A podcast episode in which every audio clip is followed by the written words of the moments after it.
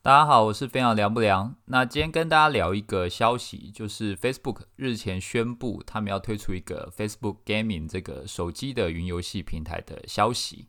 那如果第一次来听我们 Podcast 或是对游戏产业比较不熟悉的人，呃，我简单的介绍一下什么是云游戏。我们现在一般玩游戏呢，我们就是通常买一个装置。如果你是手机的玩家呢，你可能就是在手机上面玩游戏；如果你是主机的玩家，你可能要买 PS4，你可能要买 Xbox，你可能要买各式各样的主机，你才有办法玩游戏。也就是说，原本是你需要一个载体才有办法玩游戏。那云游戏的概念呢，就是把这些游戏，不管它的 server 端或者它的 client 端，它所有的东西都上传到所谓的云端。那当你玩游戏的时候呢，你就吃这个频宽，把这个频宽呢，就有点像网络传输看影片的方式，直接传输到你的手机，或者说传输到你的 PC 上面，这样你就可以不用下载任何东西，你光靠网络传输的速度，你就可以玩这个游戏了。那云游戏平台的概念呢，其实是这几年各大科技的巨头一直想要去着重的一个方向。包含 Xbox、亚马逊，然后包含 Nvidia、包含 Google，他们都有推出他们自己的云游戏的计划。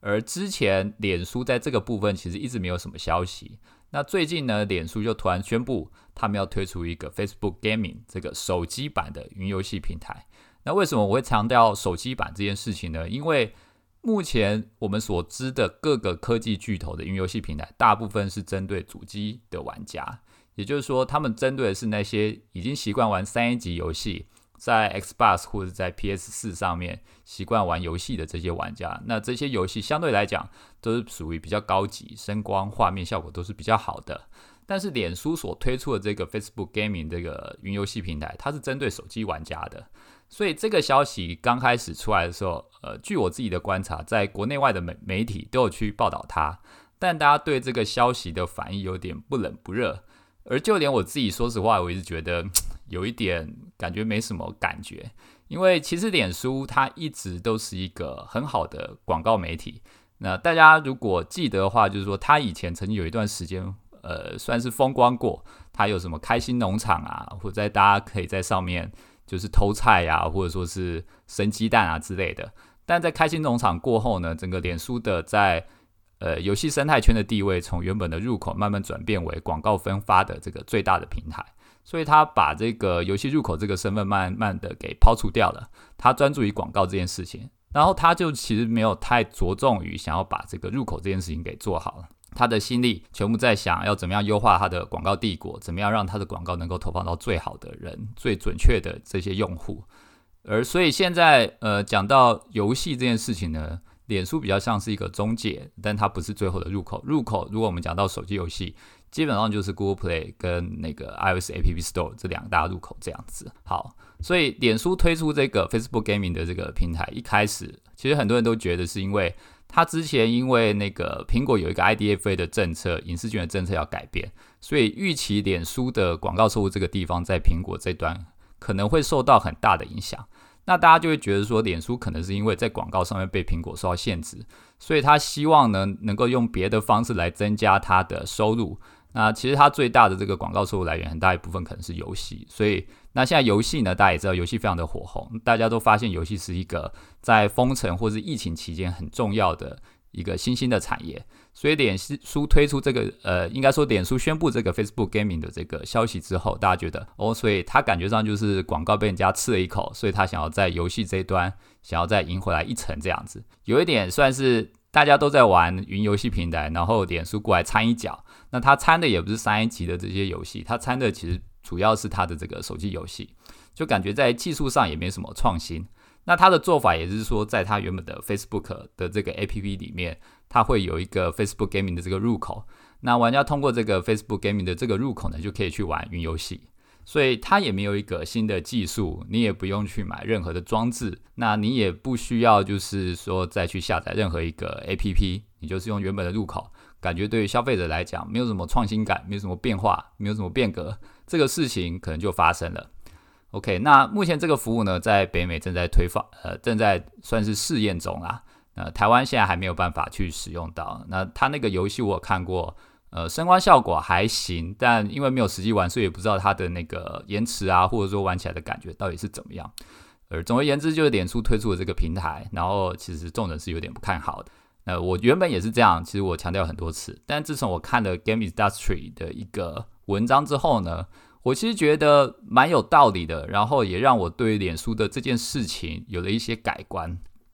OK，首先我们刚刚讲到呢，现有的云游戏平台模式就是 Amazon、Xbox，然后 Nvidia 他们在玩这个模式呢。他们大部分还是以原本的三 A 级玩家为核心，然后提供一些呃，算是到那个手机或者 PC 平台上就有的游戏，让这些三 A 级玩家可以在主机上也能玩游戏，然后在 PC 也能在手机平台上也能玩游戏。所以它那个方向比较不像是特别针对手机平台的用户，它是针对原本的三 A 级这些主机平台的用户，然后去延伸的。但对于这些三 A 级的主机平台用户来讲，呃，我到手机上面玩，或者到 PC 上面玩，透过云游戏玩，呃，这个模式呢，因为现有的这些传输速度或整个技术门槛还是有一些问题在，所以它对这些玩家的感受它是降级的。就是我如果原本在主机上玩一个三 A 级大作，我玩起来可能会觉得很好玩，但我在那个 PC 上或者在手机上玩，我可能就会感觉它的画面或它的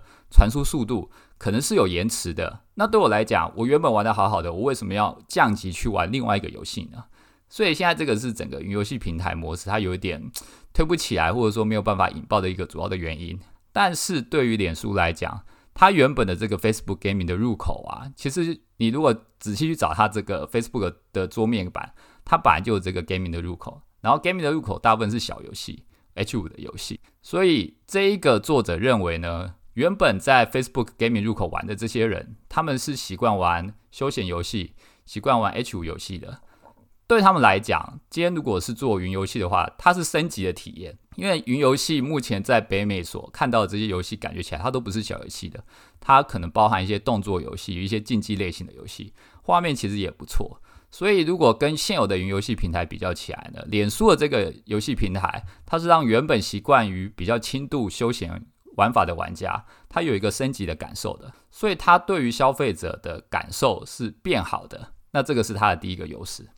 那第二个优势是说，包含像 NVIDIA、Stadia、Xbox Pass 这些呃云游戏的这个商业模式，他们目前都是走订阅制。那对于大部分的玩家来讲，不管订阅制多怎么优惠，他如果原本就已经有一个主机游戏了，那你要让他从他的口袋呢再去另外花一些钱，把钱拿出来做订阅。相对来说还是有一点难的，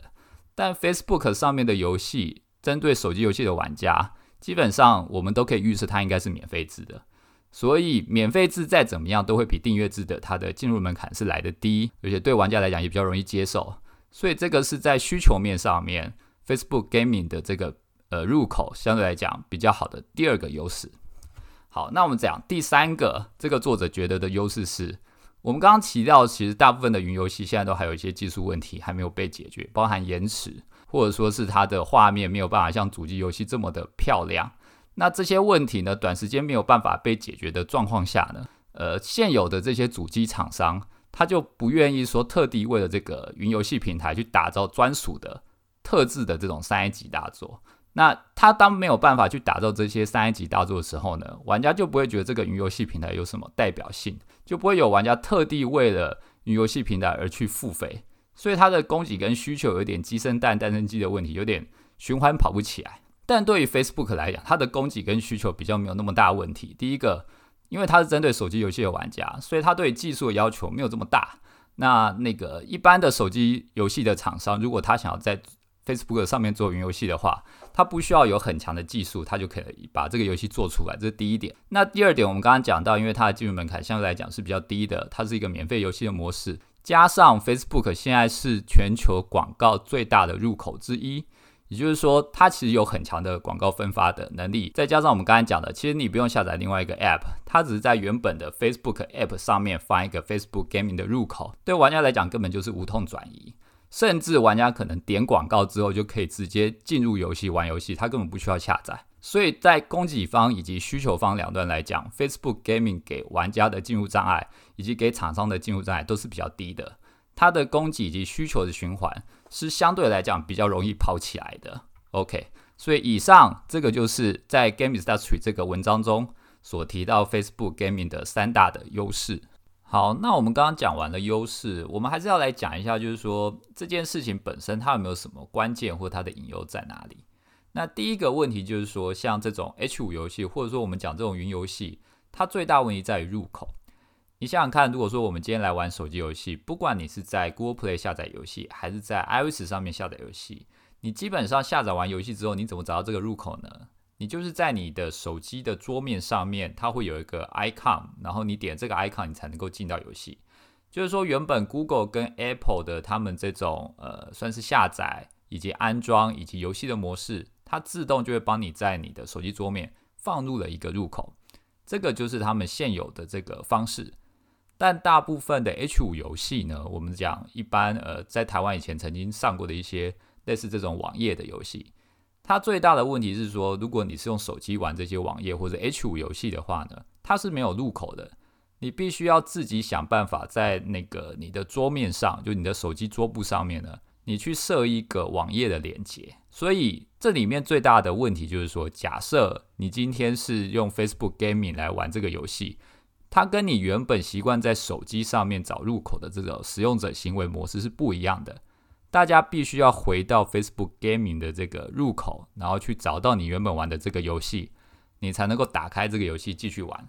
那这个对于入口的不习惯，会不会造成它的留存率的下降？不确定。那第二个，大家如果不习惯这个入口，那大家永远就不会进入这个入口去找到其他更多的游戏。那这个本身 Facebook Gaming 这个服务就很难再拓展出去。所以这个是它目前可能会有的引诱，但这个在未来我们可以再看看。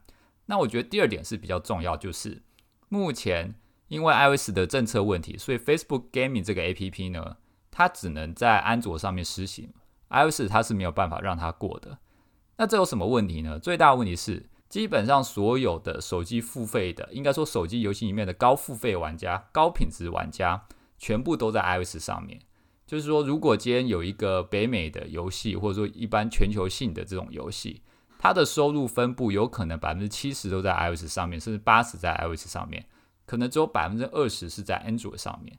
这会造成很多的手机游戏厂商，如果当 Facebook Gaming 这个服务它没有办法在 iOS 平台审核过的话，很多的手机游戏厂商他不愿意去开发这个游戏。那它就没有办法造成我们刚所讲的供给以及需求这一端变成一个很良好的平衡，因为在 iOS 上面的玩家没办法玩到 Facebook Gaming 的游戏，它的需求就会少。那供给的人呢，他就会觉得我没有办法去 reach 到最有价值的玩家，那我的供给也会减少，它整个那个好的循环就没有办法跑起来。所以这个是我认为目前 Facebook Gaming 它看起来短期内最大的两个隐忧。那假设它解决这两件事情呢，我还是认为。它其实是一个蛮值得我们去关注的平台，尤其我认为对于台湾厂商来讲，像 Facebook Gaming 这种云游戏平台，比较是我们玩得起的。我们其实不用去看什么 Google 啊，或者是 Stadia，或者说是 Nvidia 这种三 A 级的主机型的云游戏平台，因为这对大部分的台湾厂商来讲都太遥远了。你的资金、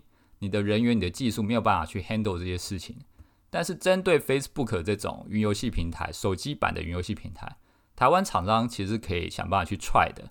那它有几个潜在的利益。第一个，云游戏平台这件事情，它其实就自动帮你完成了从手机跟 PC 的这个跨平台的问题。等于你 reach 的玩家从原本的手机游戏的玩家，你有可能去 reach 到一些 PC 平台的玩家。那这些人可能是上班族，他平常只能平常只能用手机来玩游戏，但他在上班的时候，他可能可以是用那个 PC 平台来玩游戏的。这是第一点。第二点呢，就是一般我们的广告的这个。模式呢，它是从曝光点击到安装。那在手机平台，如果说多了一个 Facebook Gaming，那我们又在 Facebook 上面下广告，等于从曝光点击安装这个过程中，点击到安装这一段的流失，是可以把这个损耗给降下来的。以前我们从点击到安装的这个流失呢，可能至少有百分之五十甚至百分之六七十左右的流失。但是未来在 Facebook Gaming 的这个平台出来之后，我在 Facebook 下广告。玩家看到广告之后点了，我就可以直接玩游戏，这个损失会少很多。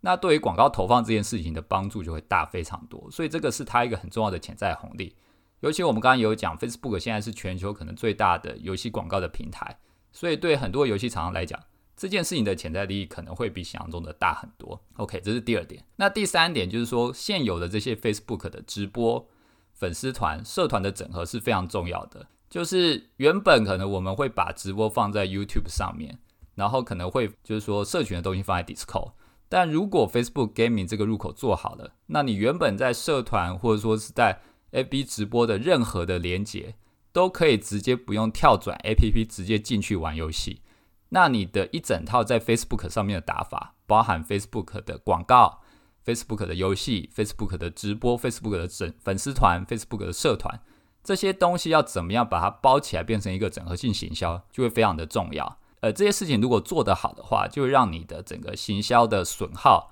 或者说你的留存，还甚至可以提升，然后甚至可以让你的玩家很专心的被保留在 Facebook 这一块。地里面就是你可以好好的经营它，你也不用跳出其他的平台，用各种不同的不一样的 A P P、不一样的工具来经营玩家。你可以专心的就去维护 Facebook 这一块地里面的这一群玩家这样子。那我们通常知道，就是说如果有新的平台，都会有一些新的红利。所以我也看好，就是说如果 Facebook Gaming 这个部分做起来的话，先进去的这些厂商一定会有一些红利啊，一些乳酪是可以吃的。所以我觉得大家即使呃没有那么看好，也应该关注这个 Facebook 跟呃 Facebook Gaming 的这个平台，因为未来如果它起来的话，然后你的技术上有准备到位，你可能就是第一批吃到乳酪的那些人。